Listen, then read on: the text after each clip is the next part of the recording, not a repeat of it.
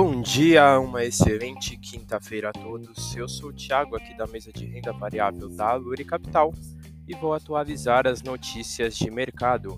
No mercado internacional, fechamento de ontem, dia 12 do 4, o S&P 500 teve uma queda de 0,5%, o DXY teve uma queda de 0,60% e os Treasuries, os juros americanos para dois anos, tiveram queda de 1,52%.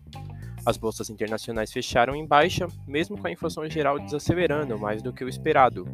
A queda foi firmada após a ata do Fed expor as preocupações com uma possível recessão.